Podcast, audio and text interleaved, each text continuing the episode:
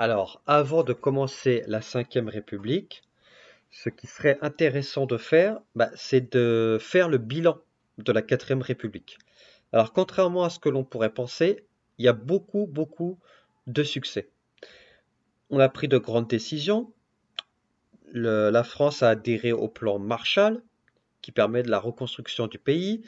Elle adhère à l'OTAN, qui est une alliance militaire avec les Américains. Elle euh, a rejoint la CECA, Communauté économique du charbon et de l'acier avec l'Allemagne en 1951. Elle a rejoint la CEE, e, la Communauté économique européenne en 1957.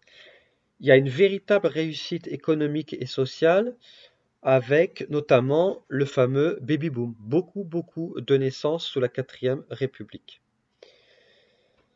Donc en 10 ans, le revenu national a augmenté de 25%, c'est un record avec le Japon. Il y a eu énormément d'efforts faits sur l'équipement, beaucoup de construction de barrages, d'électrification des chemins de fer. Euh, l'agriculture française est devenue très moderne avec une mécanisation très poussée. Le secteur agricole est capitaliste. On a de très grands succès avec l'automobile, notamment avec Peugeot. Euh, notamment avec Renault qui sort sa Renault Dauphine, de grands succès avec Citroën qui sort sa Citroën DS. Et puis vous avez des avions très très connus dans le monde entier à cette époque, notamment la Caravelle qui est un très grand succès. Au niveau social, on a inventé un salaire minimum qu'on va appeler le SMIG, qui a été créé en 1950. En 1956, on rajoute une troisième semaine de congés payés en 1956. Donc euh, en 1936, deux semaines de congés payés, 1956, trois semaines de congés payés, et donc ça accompagne euh, d'une hausse de niveau de vie. Après, vous n'êtes pas étonné, la 4ème République a eu des problèmes. En 12 ans, elle n'en a pas manqué. Il y a eu une augmentation des prix. Il y a eu euh, des gros problèmes sur le logement. Euh, on a affaire à des régions qui sont plus ou moins riches. La Bretagne n'est pas très riche, l'île de France est plutôt riche. On a dû faire appel à l'immigration pour pouvoir euh, euh, lancer la construction de nouveaux logements. On a l'exode rural. Beaucoup de gens quittent les campagnes pour s'installer en ville. Et puis, vous savez, les grands problèmes coloniaux. Les différents problèmes sont avant tout la guerre d'Indochine. Pierre Mendès France doit se résoudre à donner l'indépendance à l'Indochine lors des accords de Genève en juillet 1954. Donc c'est une colonie très importante qui est perdue par l'Empire français. On perd également la Tunisie et le Maroc. La Tunisie et le Maroc sont indépendants en 1956. Et puis, vous avez le cancer de la 4ème République qui est la guerre d'Algérie. La guerre d'Algérie Déjà, l'Algérie, ce n'est pas une colonie. C'est trois départements français. Donc ça change vraiment la donne. L'Algérie est une colonie de peuplement organisée en départements. Il y a plus de 1 million d'Européens qui y vivent. On les appelle les pieds noirs et ils ne veulent pas quitter leur terre.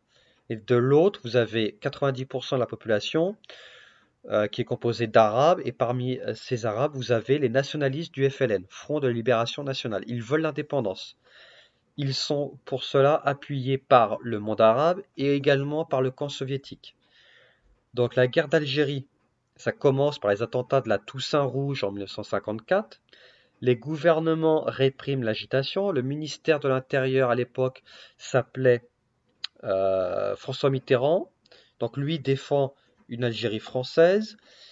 Le socialiste Guy Mollet, appelé au pouvoir en 1956 pour faire la paix, renforce la solution militaire. Donc il envoie énormément de soldats en Algérie pour contenir les violences du FLN. On a donc la bataille d'Alger en 1957 où euh, tout le FLN est pratiquement éliminé.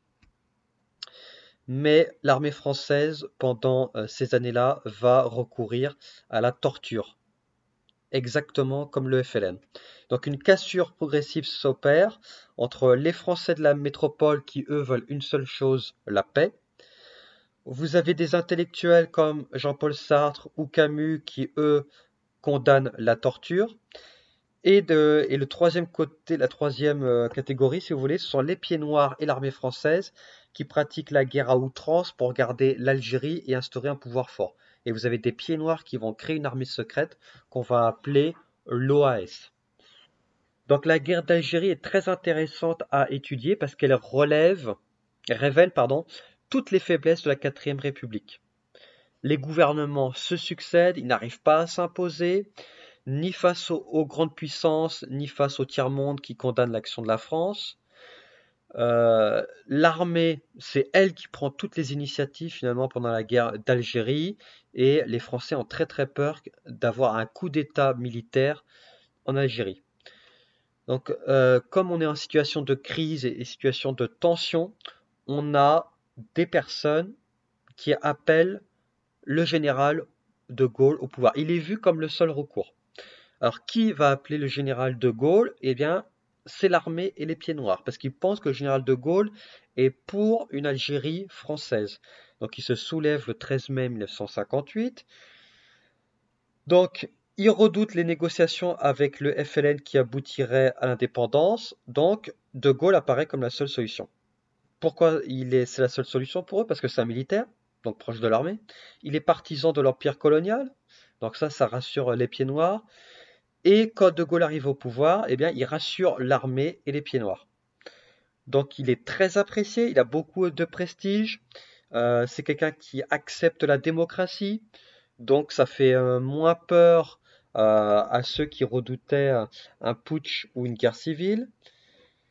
Donc, pour trouver une solution à cette guerre d'Algérie, le général de Gaulle, on lui donne les pleins pouvoirs pendant six mois. Pendant qu'il a ses pleins pouvoirs, de Gaulle demande à ce que l'on réfléchisse à une nouvelle constitution.